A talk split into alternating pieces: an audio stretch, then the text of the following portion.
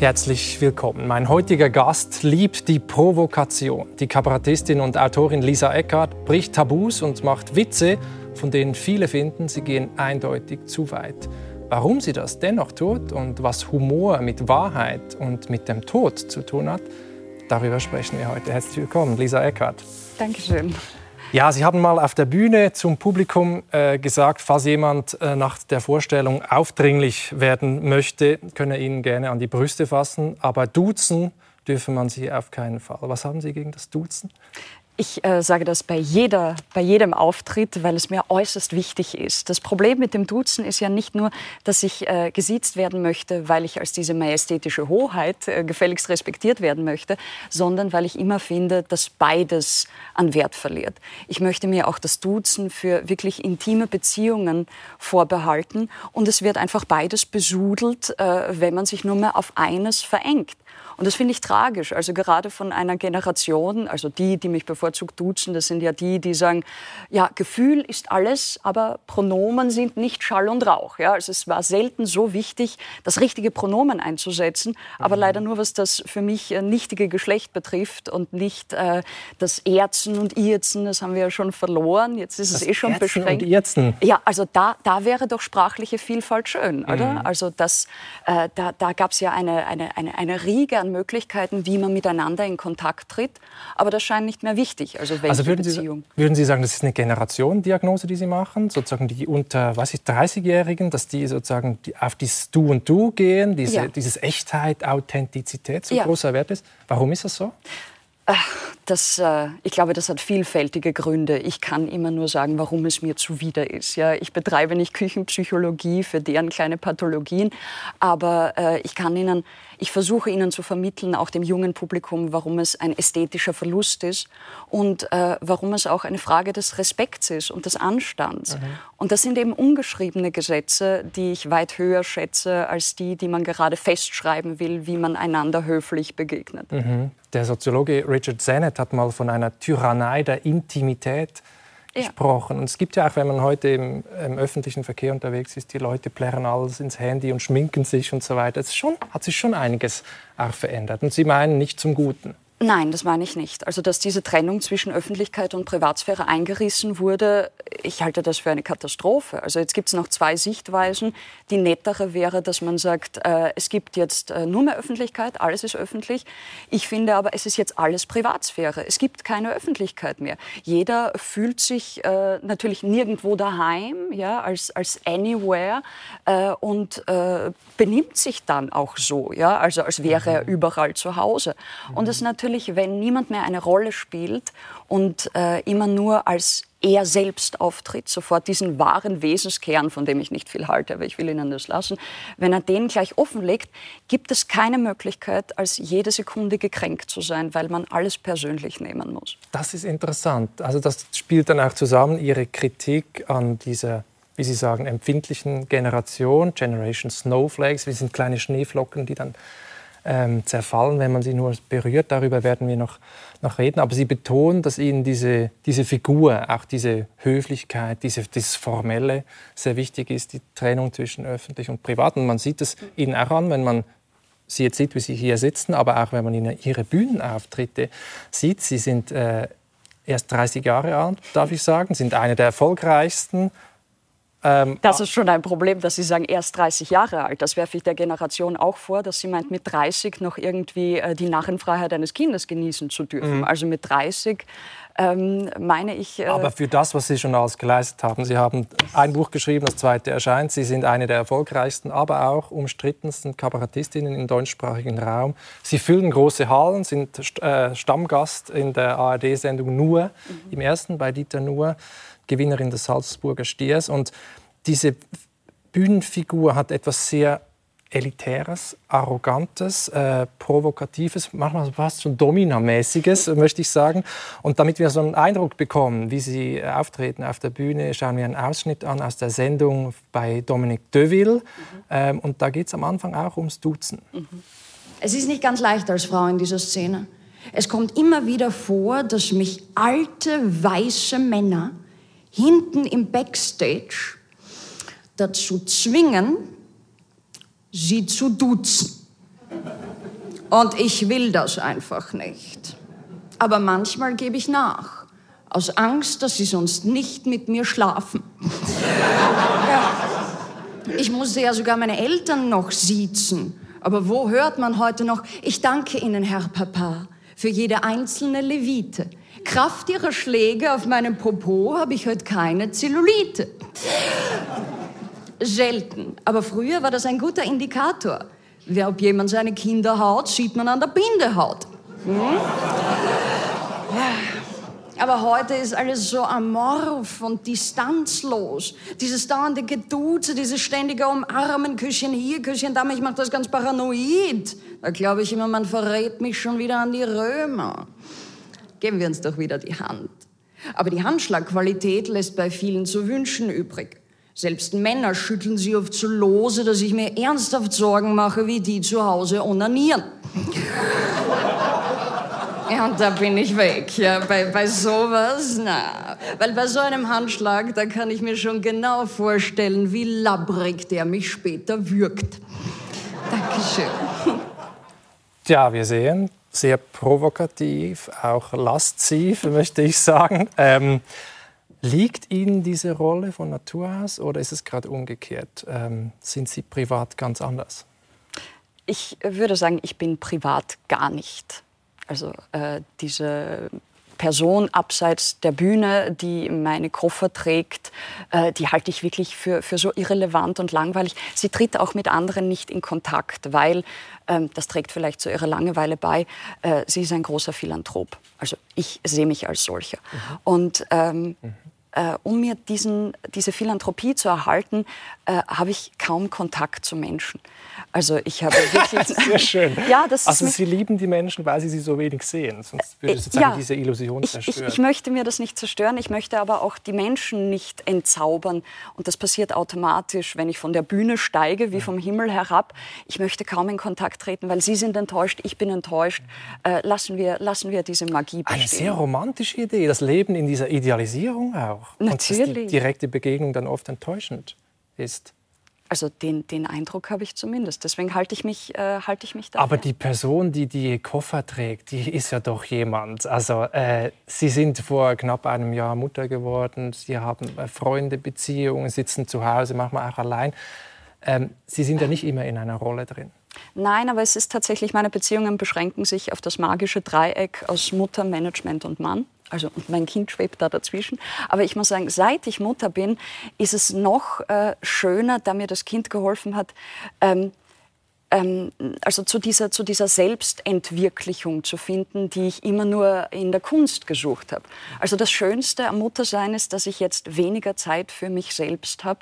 Und das war eigentlich immer die selbst, die autodestruktive Zeit weil ähm, ich mich gefragt habe, wie es mir geht. Ich habe Introspektion betrieben und nichts ist schädlicher für die Kunst, nichts macht das schlechter als immer das Wühlen im eigenen Selbst.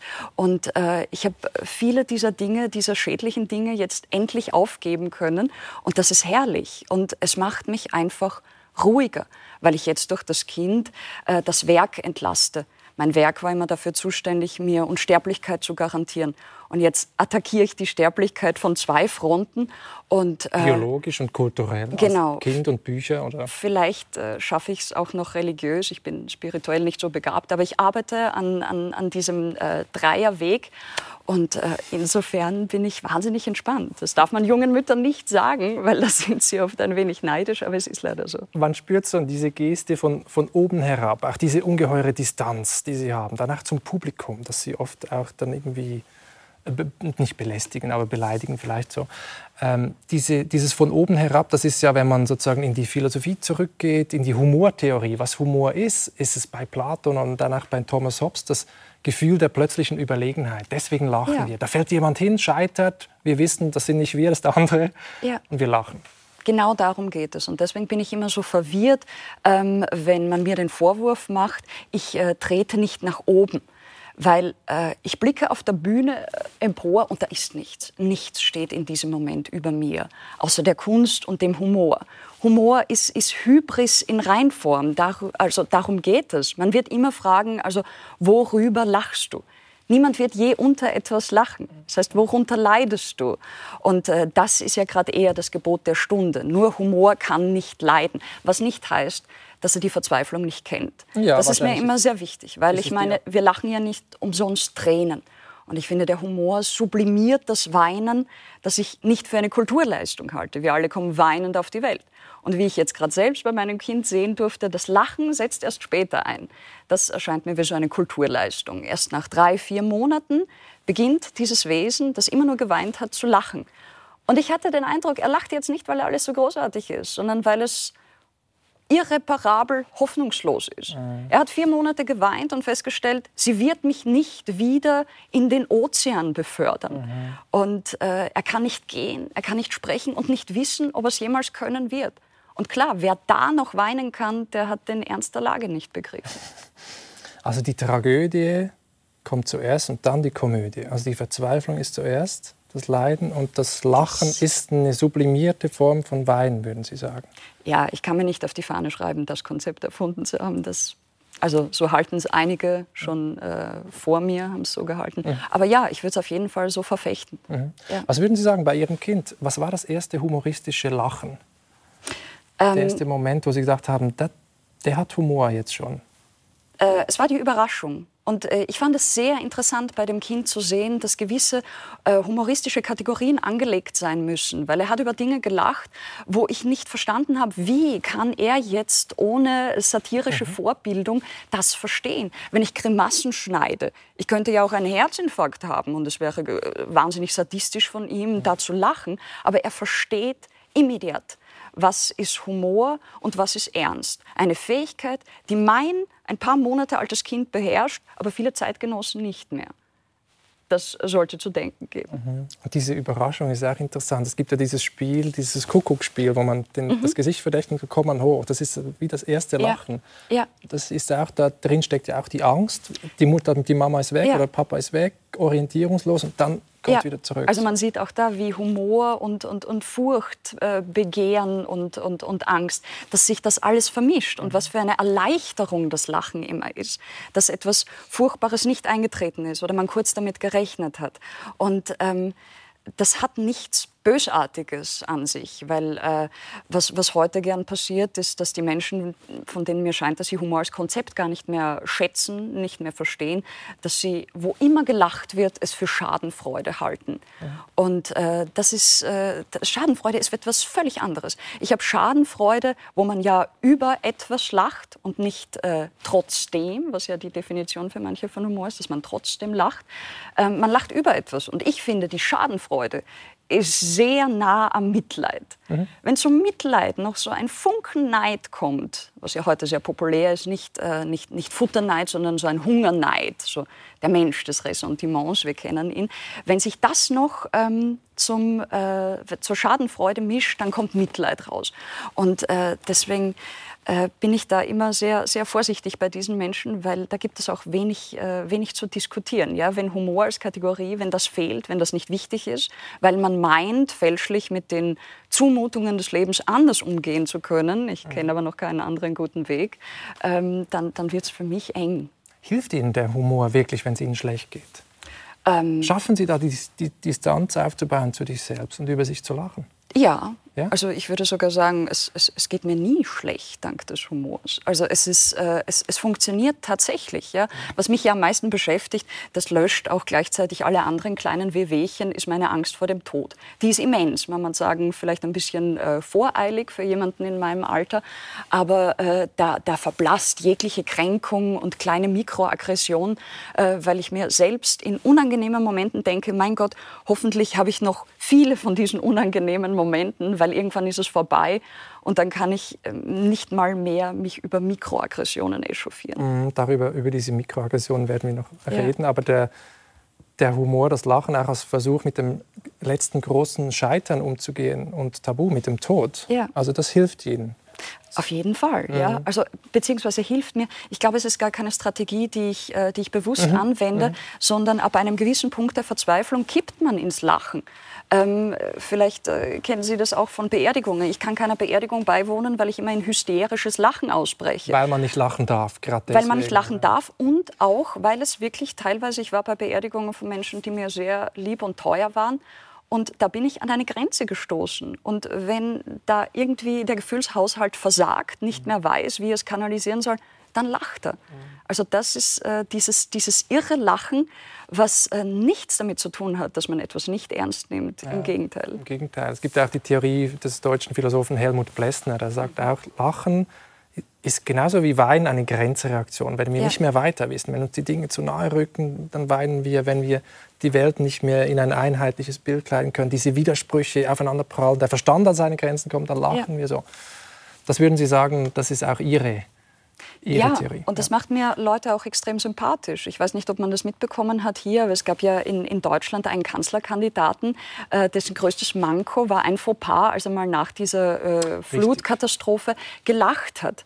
Und äh, vor ihm stand der Bundespräsident und hat eine Rede gehalten. Und ich dachte mir eigentlich nur, wie er da mit finsterer Miene stand, der Bundespräsident, mein Gott, angesichts dieser Tragödie, wie kann der da so ernst bleiben? Mhm. Und das im Hintergrund, wie der, äh, wie der gelacht hat, das fand ich, äh, das fand ich sehr menschlich. Und äh, keinen Humor und kein Lachen findet man wirklich nur bei den Fundamentalisten oder im Paradies, weil da gibt es nichts, äh, um zu lachen. Also mhm. Gott, äh, es gibt wenig Bibelstellen, wo überhaupt gelacht wird. Mhm. Und im Paradies äh, es waren jetzt auch keine großen Humoristen, Adam und Eva, aber warum hätten sie es auch sein sollen? Vielleicht fehlt die Tragödie da. Natürlich. Wir werden später noch über auch das, die Grenzen des Humors reden und die Frage, ob man wirklich über alles lachen darf. Ähm, jetzt möchte ich noch ein bisschen bei der Biografie äh, bleiben. Sie sind die ersten sechs Jahre Ihres Lebens, haben Sie bei Ihrer Oma, Großmutter, äh, gelebt, weil Ihre Mutter, glaube ich, noch in Ausbildung war mhm. als Lehrerin. Äh, dieses Buch ist vor zwei Jahren erschienen Oma, das dreht sich auch um das Leben ihrer, ihrer Großmutter. Das sind ja eigentlich die prägendsten Jahre des Lebens, die ersten drei, vier, fünf Jahre, obwohl wir uns nicht daran erinnern. Ähm, was hat sie Ihnen vorgelebt? Wie hat sie sie geprägt? Äh, ja, notgedrungen Langsamkeit. Also was jetzt schon äh, bei meinen Großeltern nur eine äh, vielleicht motorische Einschränkung war, habe ich mir sehr als ähm, Lebensart angewöhnt. Ich bin unfassbar äh, unfähig zur Spontanität. Ja? Ich glaube, meine Großmutter wäre spontan gewesen, aber sie konnte nicht so schnell zum Telefon, um jemanden anzurufen. Ja? Mir fehlt dafür die, die psychische Verfassung, um, um schnell in Kontakt zu treten mit Menschen. Also ich bin sehr, ähm, sehr geruhsam, sehr kontemplativ dadurch geworden und das äh, ist natürlich etwas, was Sie in keinster Weise beabsichtigt haben. Deswegen möchte ich Sie an dieser Stelle nicht loben, aber ich freue mich insgeheim sehr darüber. Sie sind auch eine Geisterfahrerin gegen den Zeitgeist, weil heute ist alles schnell, Beschleunigung, Multitasking und so weiter. Und Sie sagen, Sie haben sich diese Langsamkeit ja. eigentlich verinnerlicht. Also diese Menschwerdung, weil äh, Multitasking, das ist ja etwas, äh, also zwar wird es jetzt als Wert an, aufgerufen immer wieder, aber Multitasking ist ja was zutiefst Tierisches. Also wenn man sich nicht in eine Sache vertiefen kann und kurz auf etwas konzentrieren. Tiere dürfen das nicht, weil sie sonst gefressen werden. Also das halte ich für, für alles, das sind sehr unkultivierte Tugenden. Äh, deswegen meine ich, äh, man muss sich öfter Senioren und alte Menschen anschauen, anschauen, die leben sehr, sehr würdevoll. Sogar wenn es äh, in unseren Augen nicht mehr würdevoll ist, was wir als solches erachten, ja, wenn es äh, biologisch etwas ungustiös wird. Aber das ist etwas weiteres, was mich sehr, ähm, ja, also was ich, was ich trist finde, ist eben diese Verachtung für das Alter. Und mhm. diese nicht zu haben, das hat mich die Zeit auch gelehrt. Mhm. Dieses Kultivierte, das pflegen Sie auch so ein bisschen. Wie passt denn das zusammen mit dem Lächerlichen? Wir sind ja auch sehr lächerliche Wesen. Also das ist alles oft so ein Getue. Ja, aber es, äh, das ist doch gerade ein Grund, dass der Bodensatz so lächerlich ist mit dieser ich weiß nicht, was Günther Anders, der sagt, diese ontische Mitgift ist natürlich auch ein sehr kultivierter Begriff, mhm. äh, um auszudrücken, dass es eine Zumutung ist, dass wir hier äh, hin und her philosophieren und danach äh, auf die Toilette gehen müssen. Genau. Also das, äh, das ist schrecklich. Ja. Aber deswegen kann man finden Sie das? Ich finde das schrecklich, ja, aber gerade deswegen also hier kann man zu sitzen oder die nein, Toilette? Nein, nein, nein, die Toilette. aber gerade deswegen kann ich mich doch nicht gehen lassen in den anderen Momenten. Ich muss doch umso mehr übertünchen, rhetorisch, äh, vestiaire, äh, um, um das nicht zu zeigen und zu verheimlichen. Und das sollte uns ja in die Höhen treiben. Ja? Und äh, das, das finde ich schön, dadurch, dass, diese, dass dieser Stuhlgang auch gleich morgens geschieht, dass man weiß, okay, das ist passiert und jetzt habe ich einen ganzen Tag, um das wieder gut zu machen. Und äh, mich möglichst als Übermensch zu gebärden, auch wenn ich weiß, dass ich es nicht bin. Der Prozess der Zivilisation, ja. ja. Ähm, wir bleiben noch ein bisschen bei der Biografie. Sie haben äh, Ihr Gymnasium abgeschlossen, die Matura, mit 1,0 habe ich gelesen, also Bestnote. Haben danach Germanistik und Slavistik studiert in Paris, äh, Wien und Berlin. Und die Masterarbeit, Entschuldigung? Nicht in Wien, entschuldigen Sie. Nur in das Paris wird mir immer angedichtet, ja, als, als Österreicherin.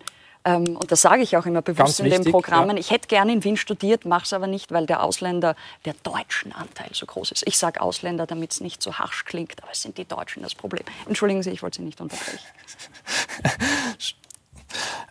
Ihre Masterarbeit haben Sie geschrieben zu einem interessanten Thema, das war dann das zweite Thema, und zwar zu der Figur des Teufels mhm. in der Literatur. Und was ja auffällt, ist, dass der Teufel, zum Beispiel bei Goethes Faust, der Mephisto, sehr viel Humor hat. Ja. Warum ist das so? Warum hat der Teufel immer oft so viel Humor? Äh, weil er, glaube ich, ähm, ein, ein, ein ihn treibt schon ein, ein bisschen die Hoffnungslosigkeit. Also er ist ja ein armer Teufel auch beim Faust. Er kann im Großen nichts verrichten und stellt es darum im Kleinen an. Und das war auch immer mein, mein Credo. Ja? Solange ich nicht äh, irgendwie mich doch in der Politik aufschwingen werde und die Macht an mich reißen, kann ich es auch nur im Kleinen verrichten. Und schon mal diese Einsicht der eigenen Ohnmacht macht lustig. Also letztlich der Größenwahn eines Faust, der es sehr, sehr ernst nimmt, äh, verdammt ihn zu einer extrem unlustigen Figur.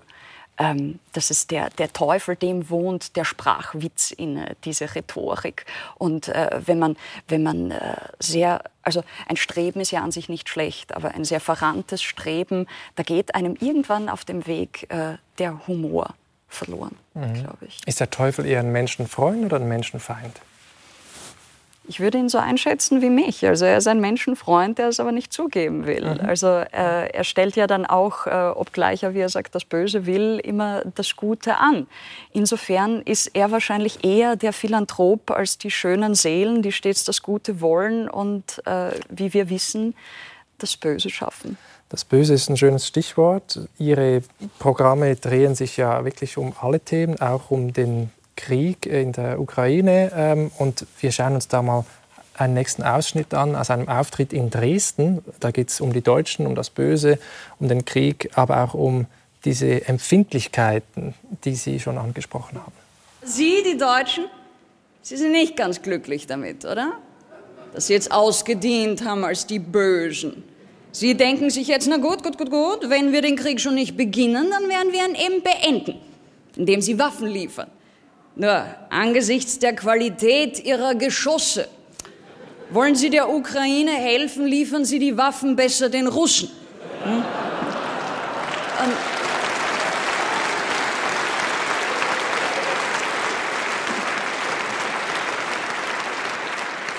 Man muss aber dazu sagen, das war ja lange ein Garant für Frieden, die Bundeswehr kaputt zu sparen. Also damit sie nicht wieder durchdrehen. Das war wie eine chemische Kastration für Triebtäter. Jetzt aber, wo plötzlich ein anderer durchdreht, weiß Deutschland nicht, was tun. Aufrüstung, Abrüstung. Das Einzige, was man trainiert hat, ist Entrüstung. Wettentrüsten auf Twitter. Nur damit gewinnt man keine Kriege. Man kann nicht jeden zweiten Tag einen General auswechseln, weil er wieder was Diskriminierendes gesagt hat. Über den Gegner. Während der Schlacht. Er hat den Gegner Feind genannt und befohlen, zurückzuschießen. Das ist Hate Speech. Dabei war ganz klar abgemacht, am Schlachtfeld keine Mikroaggressionen. Hm.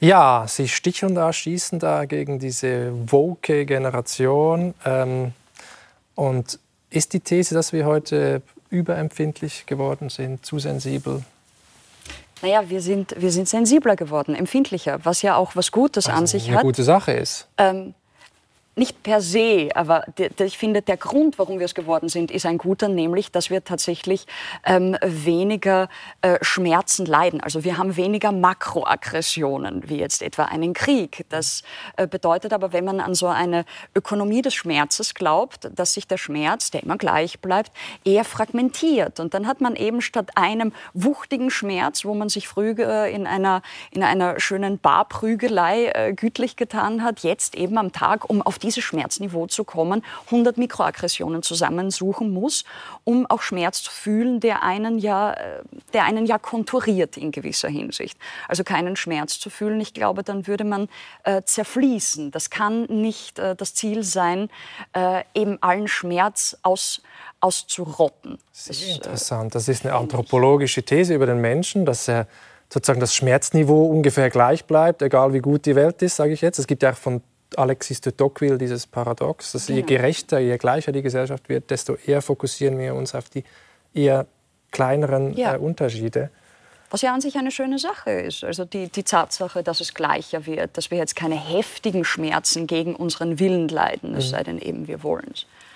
Aber ich meine, diese politische Korrektheit ist auch so ein Dauerthema bei Ihnen. Eigentlich ist das eine gute Sache. Also gegen sprachliche Diskriminierung, für, für Gleichberechtigung in der Sprache. Was spricht dagegen? Ich benutze bewusst den Begriff nicht. Politische Korrektheit wie etwa auch äh, Gutmensch, was so diese Kampfbegriffe sind mhm. und die völlig zu Recht dann wiederum deren Gebrauch kritisiert wird. Niemand, und ich als allerletzte, hätte etwas gegen politische Korrektheit. Äh, nur verstehe ich etwas anderes darunter. Genauso wie ein Gutmensch. Als schlichter Philos äh, Philanthrop wäre das was Fantastisches. Mhm. Aber äh, politische Korrektheit ist für mich nicht zwangsläufig Diversität äh, der Identitäten, sondern weniger Diversität äh, im Ökonomischen beispielsweise.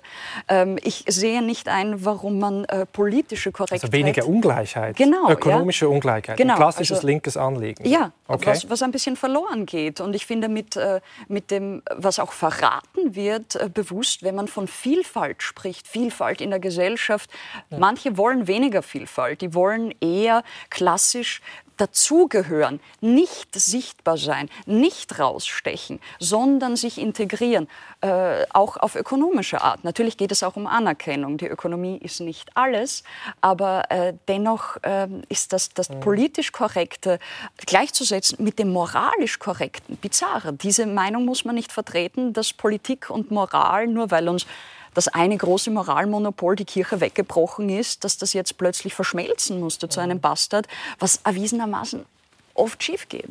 Also dann ist die These eigentlich der Vorwurf an die Linken, den man ja oft hört, schon bei Richard Rorty oder Mark Lilla, amerikanische ähm, Intellektuelle, die gesagt haben, die Linke hat sozusagen diesen, diese Ungleichheit, die Klassenfrage aus dem Blick verloren und hat sich jetzt auf diese kulturellen, identitätspolitischen Merkmale fixiert, wie Herkunft, äh, Hautfarbe musste sie ja teilweise, weil der alte Klassenfeind, äh, der sind sie jetzt selbst. Ja? Also sie haben das Kapital teilweise in den Händen. Ja? Also das sind, das sind selten Arbeiter, weil es die Arbeiterklasse so natürlich auch nicht mehr gibt. Aber äh, sie können, äh, wo müssen sie jetzt ihre Feinde suchen? Die Rechte macht das immer ganz klassisch von außen. Man muss sich reinhalten und abschirmen. Aber links äh, betreibt man jetzt eher wieder diese, ja, diese, diese stalinistische Paranoia nach innen und schauen, wo, wo sind Leute, die sich links wähnen, aber es eigentlich nicht sind. Mhm. Ja? Man fühlt sich dauernd unterwandert von äh, meist eben wirklich äh, progressiven Leuten, Künstlern, die äh, die besten Anliegen haben, äh, bei denen man aber versucht, die irgendwie denen böse Absichten nachzuweisen. Die nicht die reine Lehre vertreten, genau, diese Grabenkämpfe ja. innerhalb des Linklagers. Die auch ähm, nicht so menschenverachtend sind wie die Verfechter einer, einer korrekten Sprache. Ich traue den Menschen einfach zu, dass sie ohne geschriebene Gesetze wissen, wie sie miteinander zu kommunizieren haben. Aber offensichtlich ist das nicht so, weil wenn wir die, mit den Menschen reden, die sich diskriminiert fühlen oder die sich nicht repräsentiert fühlen in der Sprache, dann sagen sie, nein, es braucht eine Änderung. Man kann ja beides machen, das eine tun, das andere nicht lassen. Man kann für ökonomische ja. Gleichheit einstehen, für weniger Ausbeutung, Diskriminierung. Freilich. Ich halte es aber auch irgendwie für regressiv. Äh, jetzt, man hat ja mehrere Pfeiler seiner Identität. Es gibt verschiedene. Und es ist wichtig, dass es mehrere gibt, weil wenn mir einer wegbricht, stehe ich noch auf anderen Beinen. Aha. Jetzt in der Ansprache rein auf das Geschlecht zu ja. gehen, was ich für wahnsinnig veraltet halte, ist bizarr. Und da, da enthüllt sich wieder dieser regressive Charakter ähm, mancher Personen, die eine eine dekonstruktive Lehre überflogen haben in der Zusammenfassung, missverstanden und sehr gegen ihre Gründerväter anwenden. Aber wenn ich natürlich als Frau angegriffen werde, dann muss ich mich auch als Frau verteidigen. Es ist ja nicht so, dass ich jetzt diese Identität selbst so wichtig finde, sondern die Gesellschaft schreibt mir ja das auch zu ja. und, und, behandelt mich anders, weil ich eine andere Hautfarbe habe oder eine andere Herkunft. Deswegen Freilich, aber schon. Es ist, es ist so vielfältig, wann sich jemand als Frau angegriffen fühlt. Ich fühle mich als Frau angegriffen, wenn ich äh,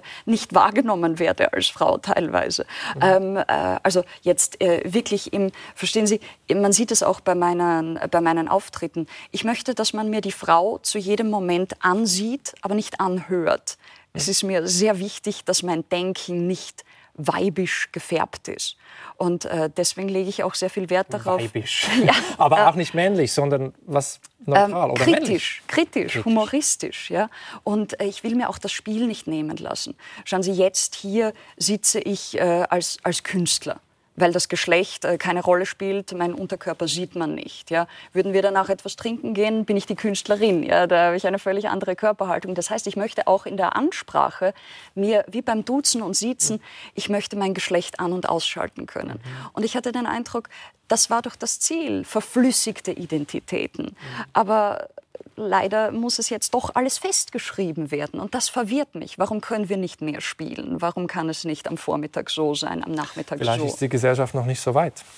Deswegen äh, müssen ja, wir jetzt noch. Bizarrerweise sind es aber gerade die, die sie eigentlich vorantreiben wollten, mhm. die jetzt wieder zurück wollen. Scheinbar war die Freiheit dann doch zu viel. Und das kann ich verstehen. Freiheit ist in jeder Form äh, eine Zumutung, die man aushalten muss. Und die Identität ist auch, also auch eine Ersatzhandlung oder eine, man, man, der letzte Anker sozusagen. Natürlich, um nachdem man alles zerstört hat, also das, das, das Ich sowieso vom Thron gestoßen, also die ganzen Stände sind verdampft, vieles ist weggebrochen. Mhm. Und äh, jetzt merkt man, wo es langsam sich auf eine Freiheit zubewegt. Das ist einem nicht geheuer und man krampft sich sehr verzweifelt an seine Identität, an sein wahres Selbst, weil das ist das Letzte, was man sich nicht zu dekonstruieren getraut hat. Das wäre das wirklich Revolutionäre gewesen. Aber je mehr man zerstört hat und als, als patriarchale, heteronormative Konstruktion entlarvt, umso mehr schien es wichtiger, dass dieses innerste Selbst bleibt weil sonst hätte man nicht mehr fortexistieren können. Aber gibt es denn das nicht? Ist das wirklich nur eine Erzählung oder eine Fiktion, dieses innere Selbst? Also Sie machen wahrscheinlich auch Erfahrungen, wo Sie Dinge tun und dann spüren, hm, das passt nicht zu mir, das bin nicht ich. Es gibt doch sowas. Vielleicht ja, ist das ja, nicht fix, aber Nein, es ist doch, doch da natürlich, was. das gibt es. Und da wären wir wieder beim Toilettengang. Das ist das so. innere Selbst. Ja, wenn ich müde, krank oder sonst irgendwie derangiert bin, dann bin ich ich selbst. Und wir wissen, das ist kein schöner Anblick. Also über dieses Selbst, diesen wirklich grausigen gleichen Kern legen wir Schichten von Kultur immer mehr, wie bei so einer Mozartkugel. Und je mehr Schichten es gibt, umso schöner wird es eigentlich. Und deswegen. Ähm, Aber wir selbst bestürzt. müssen ja uns auch mit dieser inneren Scheiße anfreunden können, sage ich jetzt mal. Also die gehört ja dazu. Wir wissen ja das, dass ja. wir zu Hause, wenn wir keine Rolle spielen, so sind. Natürlich. Und ich finde sie auf der Bühne wahnsinnig lustvoll. Deswegen wird es auch so gern fäkal. Äh, sowieso bei uns Österreichern wahrscheinlich, weil wir die Hochkultur unserer Monarchie haben. Das macht dann Spaß, großen Spaß. In dem Moment äh, des absoluten äh, Übermenschentum dann ihnen wieder reinzureiben, was für widerwärtige Kreaturen sie im Inneren sind. Und auch ich bin natürlich. Ich nehme mich mhm. da nicht aus. Und äh, dieses Wechselspiel ist ein unfassbarer Spaß, weil es einem wie auf der Achterbahn den Magen aufhebt, wenn man innerhalb von Sekunden eben vom Über zum Unter und wieder zurück. Also mhm. das ist einfach etwas Schönes, was ich nicht missen möchte. Genau, und aber viele finden, ähm, sie gehen da zu weit. Wir werden noch darüber reden und auch noch einen Ausschnitt ansehen. Aber vielleicht mal generell die Frage beim Humor. Klar gibt's, es braucht vielleicht sogar diesen Tabubruch, würden Sie sagen, aber wie weit darf man gehen? Haben Sie für sich wie so eine Leitlinie ähm, Dinge, die Sie nie machen würden? Ähm, Nein, ich finde nämlich auch, äh, ich dränge meinen Humor den Leuten nicht auf. Wenn Leute zu mir kommen, dann kommen, tun sie das bewusst. Ich gehe nicht zu ihnen nach Hause und spiele dann im Wohnzimmer etwas vor. Sie entscheiden sich bewusst. Und Sie haben die Domina schon angesprochen. Ein bisschen so sehe ich das. Also es ist, äh, es ist eine sadomasochistische Sitzung so ein, ein Kabarettabend. Ähm, und ich glaube, niemand geht als Freier zu einer Domina und beschwert sich dann über die Aggression. Das wäre verfehlt. Die Leute wissen, worauf sie sich einlassen und die meisten kommen zu mir, um sich genussvoll peitschen zu lassen. Und äh, das sollte man denen nicht nehmen. Es sind meist, die Kritiken kommen ja nicht von innerhalb, sondern von außerhalb, wo jemand etwas konsumiert, von dem er weiß, dass es ihm nicht behagt. Seltsamerweise sind diese Leute aber sehr wohl bedacht, dass sie die richtigen ähm, Lebensmittel essen, weil sie genau wissen, worauf sie allergisch sind. Und sie fehlen nicht zu betonen, dass sie das und das nicht essen dürfen. Ja, sie dürfen das und das nicht schauen. Warum tun sie es dann nicht? Sie wissen, dass sie wegschauen müssen, sobald ich im Fernsehen auftauche. Ähm, sie mögen es ja, doch sie tun. peitschen halt nicht nur das Publikum, sondern auch, äh, sagen Kritikerinnen und Kritiker, auch diskriminierte Minderheiten. Also es gab diesen riesen Shitstorm, die große Debatte vor, vor zwei Jahren. Sie wurden aus einem äh, Hamburger äh, Literaturfestival wieder aus, ausgeladen und der Antisemitismusbeauftragte der deutschen Regierung, Felix Klein, meinte, ihre Pointen basieren, Zitat, auf Antisemitismus, Rassismus und Menschenfeindlichkeit. Ich glaube, wir schauen, bevor wir darüber reden, mal so zwei Passagen an, die wir zusammengeschnitten haben, etwas verkürzt. Weinstein, Polanski, Ellen, geborener Ellen Königsberg. Finden Sie dieses MeToo nicht auch antisemitisch?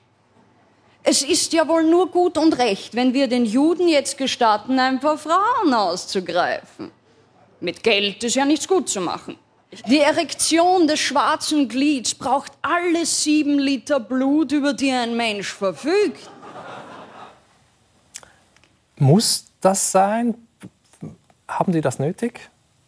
Ähm, ja, ja, in dem Moment hatte ich es nötig. Also ich gehe nie auf die Bühne äh, und mache irgendetwas spontan, improvisiere.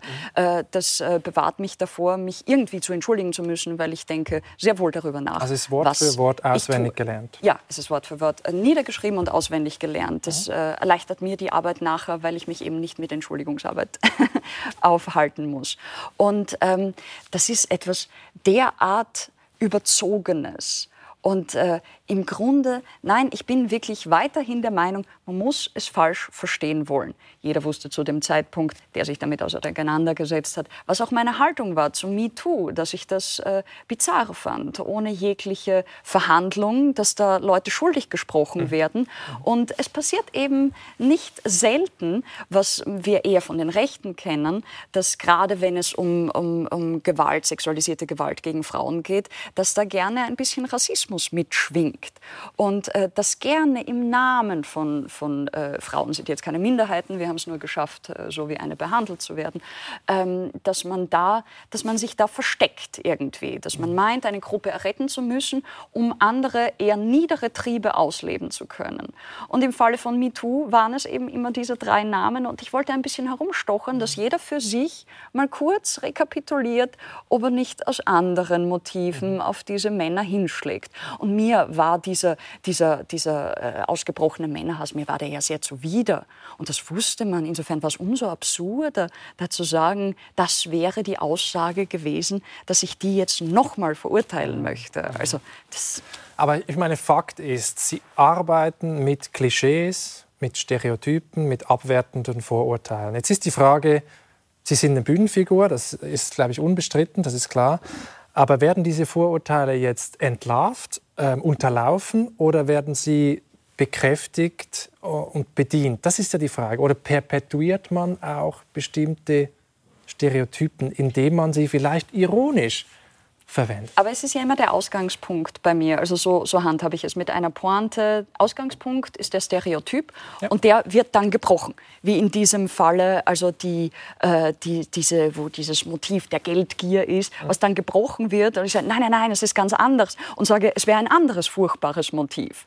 Ähm, und es soll doch ein Überraschungseffekt sein, um aber natürlich diesen Stereotyp zu entlarven. Also ich weiß nicht, ich glaube, wir sind so weit, dass ich, natürlich weiß ich, dass es das gibt. Ja? Aber salonfähig ist weder der Rassismus noch der Antisemitismus. Und auf dieser Basis arbeite ich. Wenn es gängig wäre, dass die Menschen sich offen rassistisch äußern und auch meinen, dazu zu stehen, also und sich wirklich für, für, für äh, Völkerkundler halten, die über, über, über, über verschiedene Rassen diskutieren, dann würde ich das nicht machen, sondern das mache ich auf einer Basis, wo ich meine, es hat eine Aufklärung dahingehend stattgefunden. Und wenn, wenn sich jetzt Jüdinnen und Juden, Juden verletzt äh, fühlen, diskriminiert fühlen, ähm, dann ist, wäre Ihre Antwort, Sie haben das falsch verstanden. So. Oder es bewusst ja falsch verstanden. Es wird sich immer jemand gekränkt fühlen. Das kann man nicht vermeiden. Mhm. Der Witz, der niemanden kränkt, der aber noch irgendjemanden zum Lachen bringt, der ist nicht erfunden. Mhm. Ich habe äh, ein schönes Zitat gelesen von Arno Frank im Spiegel. Ähm, und der schrieb, wer lacht bei bestimmten Witzen bei Ihnen, der sei bereits in die Falle gegangen. Fand ich interessant. Also die Frage, ob man lachen soll oder nachdenken soll bei bestimmten Pointen. Weil Lachen ist ja, ich meine, Sie haben auch Sigmund Freud äh, gelesen, der Witz und seine Beziehung zum Unterbewussten. Ist ja, man, oft sind Witze auch sexistische oder rassistische mit diesen Vorteilen. Da kommt, das wäre ein Ventil. Hm? Da kommt irgendetwas das nicht sein darf, kommt zum Ausdruck. Und es gibt verschiedene Arten, warum das Publikum lacht. Ich will Ihnen nicht die eine verbieten und äh, die, die, die andere befördern. Mhm. Was mir zum Beispiel viel mehr zuwider ist als das Lachen als Ventil, ist das Lachen, um zu zeigen, dass man einen Witz verstanden hat. Das ja. ist vor allem, wenn kulturelle Referenzen, das ist auch niedlich. Ja? Ich möchte das nicht rügen. Aber es gibt äh, unzählige äh, Möglichkeiten des Lachens und der Reaktionen. Und ich fordere keine einzelne. Es gibt gibt Menschen, die lachen kein einziges Mal in der Show, fühlen sich aber bestens unterhalten. Und es gibt schon okay. Momente, wenn die Menschen lachen, dass ich sie darauf hinweise. Und äh, nochmal, sie bitte nachzudenken, warum sie jetzt gelacht haben. War das angemessen? Einfach nur, das gebe ich Ihnen mit als Hausübung für daheim. Also schon die Lehrerin auf der Bühne, die Pädagogin? Nein, nein, nein, ohne, ohne einen, ja? einen, einen gewissen Ausgang. Es gibt keine Lösung für dieses Ding. Ich sage Ihnen nur, Sie mögen nachdenken. Ich habe Sie jetzt wunderbar unterhalten. Sie konnten sich selbst eigentlich ausschalten. Aber Sie sollen mal äh, nicht nur von Ihrer von mir nicht sehr geschätzten Meinungsfreiheit Gebrauch machen, sondern von Ihrer Gedankenfreiheit, äh, zu der wir auch alle aufgerufen sind. Aber das Problem ist natürlich, also das wurde Ihnen auch vorgeworfen, wenn die Falschen lachen. Also ich denke jetzt irgendwie an diese Story, wo die AfD in Deutschland, glaube ich, ihr Foto auf Facebook verwendet hat. Ja, das ähm, so, also ist, das nehmen Sie einfach in Kauf äh, und denken. Also da, da kommt wieder der monarchistische Anspruch. Also wer die Weltherrschaft anstrebt, für den gibt es keine falschen Ecken. Und ich denke, wer bei mir lacht, ähm, der muss trotzdem irgendwie, der muss sich auch durch sehr viel, also die Falschen jetzt vermeintlich, die müssen sich auch durch sehr viel Kritik an ihnen wühlen an so einem Abend. Da ist ihnen vielleicht mhm. eine Stelle vergönnt, die sie falsch verstehen wollen mhm. und schmutzig darüber lachen. Dafür gibt es aber 20, die gegen sie gehen. Und ich glaube nicht, dass sich das beherzte Antisemiten antun, bei mir in die Show zu gehen, weil da springt für sie nicht viel raus. Mhm. Es gibt ja auch böse Stimmen, vielleicht noch zum Schluss, die sagen, eigentlich sind sie wie, wie so ein kleines Kind, das in eine Phase kommt. Ihr Kind wahrscheinlich noch so in zwei, drei Jahren ist es dann soweit. Meine Kinder sind schon da. Die sagen so Ausdrücke wie Bisi, Gacki, Furz und so sagt man in der Schweiz. Also Dinge, die sie nicht sagen dürfen unter der Gürtellinie und freuen sich unglaublich, diese Tabus die ganze Zeit zu brechen. Ach. Ist das so ein bisschen Nein, nein, nein, keineswegs. Also gerade, es ist lustig, gerade von einer sehr infantilen Gesellschaft äh, diesen Vorwurf zu hören, die sich weigert, mich zu siezen. Und ähm, äh, natürlich sage ich, äh, was unter der Gürtellinie ist. Aber im Österreichischen haben wir diese her herrliche Doppelbedeutung, dass ein tiefer Schmäh, äh, je nachdem, was man gerade sagen will, er ist, er ist tief, weil er, weil er schmutzig unter der Gürtellinie ist, er ist aber auch tiefgründig und das Tiefgründige und das Abwegige, äh, das, ist, das ist immer nah beieinander. Mhm. Ich kann nicht anders. Ich möchte mit Ihnen jetzt noch ein bisschen über die Rolle der, von Komik und Humor, von Satire auch für die Gesellschaft ähm, reden. Es gibt äh, diesen Aufklären, auf, also Aufklärungsphilosoph äh, Lord Shaftesbury, mhm. ähm, der hat mal gesagt, Spott und Satire ist ein Prüfstein für die Wahrheit. Also man worüber man nicht lachen darf, daran sollte man auch nicht glauben. So wie ein, Test, den man machen kann. Das, die, das müssen unsere Meinungen aushalten. Sehen Sie das auch so, dass wir das als Demokratie, als Gesellschaft auch brauchen? Ja, wobei da, da, da sind eben schon wieder zwei Begriffe, die ich, die ich äh, partout auseinanderhalten möchte, weil Sie gesagt haben, Meinung, die Meinungsfreiheit und die Kunst, beziehungsweise, wenn wir jetzt konkreter reden, die Satirefreiheit. Wenn etwas meine Kunstfreiheit beeinträchtigt, dann ist es die Meinungsfreiheit. Deswegen möchte ich nicht, dass Menschen, und das sind dann meist, das äh, sind so Instrumentalisierungsversuche wie von der AfD, die meinen dann, äh, Eckert darf nicht auftreten, unsere Meinungsfreiheit ist in Gefahr. Nein, nein, nein, nein, nein. Wenn ich nicht auftreten darf, dann ist es wegen einer außer Rand und Band geratenen Meinungsfreiheit, die ja keine Freiheit ist, sondern ein Meinungszwang eher und einer zur Weltöffentlichkeit gekommenen äh, Menschheit, die sich jederzeit kundtun kann. Und die Kunstfreiheit, das ist etwas, wo ich wirklich glaube, das ist etwas sehr Wichtiges. Und das muss ich kultivieren, weil, wie schon gesagt, Freiheit ist anstrengend und nicht jeder ist dafür gemacht.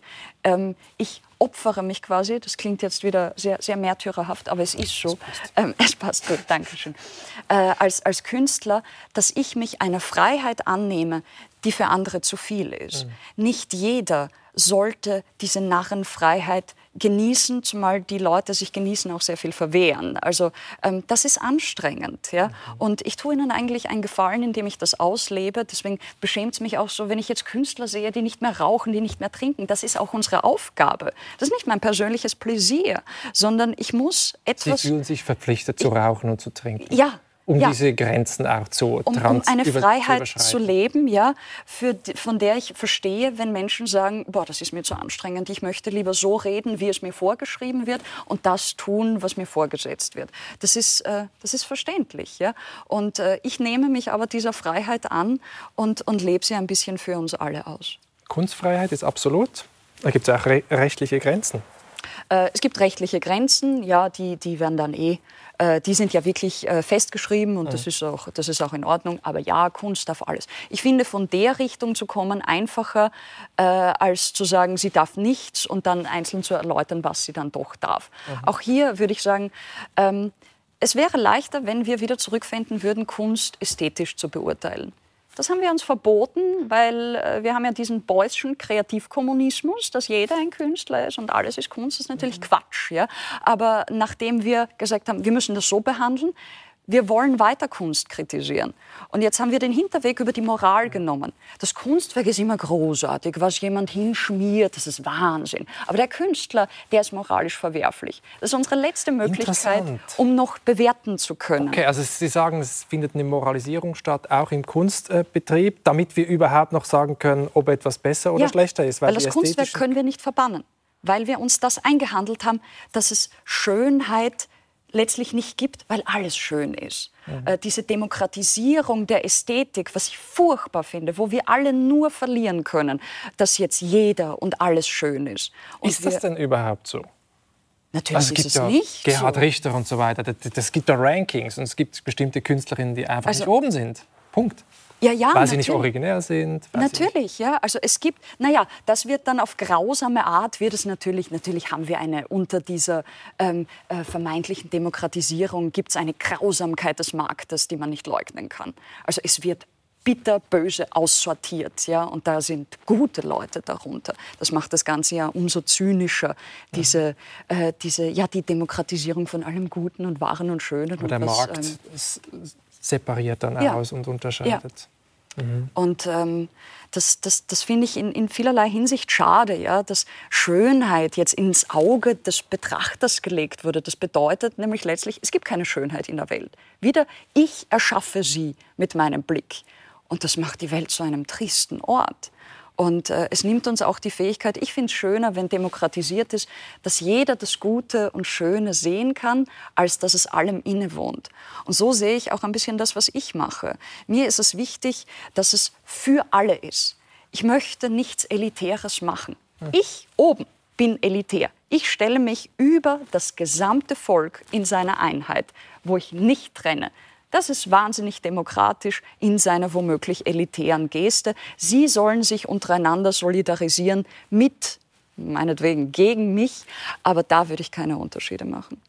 Sie würden also das Schöne vom Guten auch radikal trennen, sozusagen Kunstautonomie. Oder gibt es nicht auch eine Verbindung? Ist manchmal nicht auch das Schöne, irgendwie ein schöner Anblick oder ein schönes Design, spiegelt sich darin nicht auch ein Lebensideal von, von Eleganz, von Leichtigkeit Absolut. und so? Absolut. Das schon. Also das, das, das sage ich auch den Leuten bewusst, dass ich Ästhetik für die beste Ethik halte. Also Schönheit wird die Welt erretten. Also weil ursprünglich bei, bei Dostoevsky kam und das warum vor. Warum macht sie das? Was steckt und, da alles drin? Ähm, weil ich meine, dass man sich, äh, dass man sich äh, da, da steckt uns schon ein bisschen Intuition inne gegen das, gegen das hässliche sträubt, ja, dem man auch immer etwas und nicht in dem Sinne lasterhaft, wie ich es verfechte, sondern wirklich etwas, etwas einfach äh, Unschönes innewohnt. Ja? Und dass man, dass man sich dagegen sträubt, gegen Krieg und, und, und gegen, gegen jede Form von Leiden. Ich bin auch sehr gegen eine Ästhetisierung von Leiden, sondern immer für eine Sublimierung. Nicht einfach das Leid äh, abzusondern und das als Kunst zu begreifen. Äh, nein, es mag ein Motor sein, aber der Motor allein fährt nicht. Ja? Also ich muss schon noch eine schöne Karosserie darum bauen. Und dann ist dieser, womöglich dieses initiale Leiden zündet die ganze Geschichte. Aber dabei bleiben darf es nicht. Das fände ich, das fänd ich auch äh, als, empfände ich als Hohn, wenn man das Leiden stilisiert. Das sollte nicht sein. Da sind wir wieder ein bisschen bei Sigmund Freud mit dieser Sublimation. Ähm, und da hätte ich eine, eine, echte Frage. Also ich finde, Humor ist auch eine Form von Lebenskunst, mit schwierigen Situationen umzugehen. Aber es steckt auch die Gefahr drin, dass man über Dinge hinweglacht. Also bei Freud gibt es die Sache, manchmal erspart man sich einen Hemmungsaufwand, man mhm. muss irgendwie die Sachen nicht mehr unterdrücken, aber manchmal spart man sich auch Gefühle wie Mitleid, wie Ärger und so weiter. Man lacht einfach über die Dinge hinweg. Und da steckt ja auch eine Gefahr drin, eine Gefahr von Flucht. Also ich kenne einige Menschen, von denen ich sagen würde, die haben nicht den Mut, bestimmte Dinge ernst zu nehmen. Ja. Wichtig zu nehmen, sich selbst auch mal wichtig zu nehmen. Ähm ja, das, äh, ich glaube nicht, dass es zu einer Abstumpfung kommt. Ich glaube nämlich, solange sie lachen, gab es eben immer schon diese ersten, diesen Affekt des Mitleids, der Trauer, die sie dazu bewegt, darüber hinweg zu lachen. Mhm. Ich würde immer denken, wenn dieser Affekt äh, nicht mehr da ist, dann folgt auch nicht das Lachen. Und ich glaube nicht, dass der Affekt äh, abstumpft. Das würde ich, würde ich nicht meinen. Mhm. Ich, ich, glaube nicht, dass man, äh, dass man zu viel lachen kann. Beziehungsweise denke ich, dass sich solche Dinge äh, rächen. Natürlich, wenn, dann äh, pusteln sie irgendwie auf. Das wissen wir ja in Form von äh, kleiner Neurosen und äh, Ticks. Aber äh, solange die nicht mit einem extremen Leidensdruck verbunden sind, können sie ja auch wiederum dann nicht für einen selbst, aber zumindest für die Umwelt erheiternd wirken. Und schon wieder lacht jemand anderes und das Lachen ist nicht verloren gegangen. Es gibt von dem Philosophen Helmut Plessner, über den wir schon gesprochen haben, mit dieser Grenzreaktion, Weinen und Lachen, gibt es das schöne Zitat, dass Komik sei ein Triumph des Seins über die Eindeutigkeit.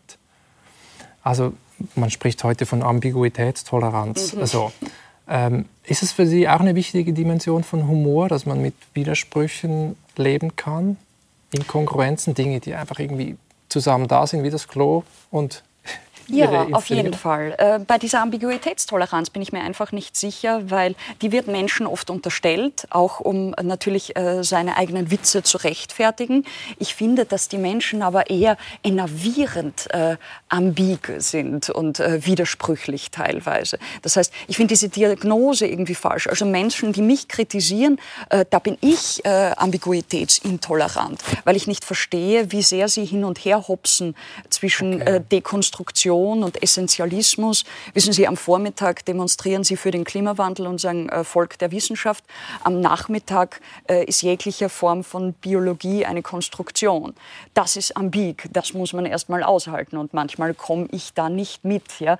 Deswegen würde ich nicht äh, sagen, das würde ich nicht, äh, das ist so ein Begriff, den man immer wieder hinschleudert, wenn man also, meint, sich verteidigen zu müssen. Ich okay. mache es mir nicht leicht. Ja. Ich nehme nicht die Schlagworte und sage, ihr seid das und das.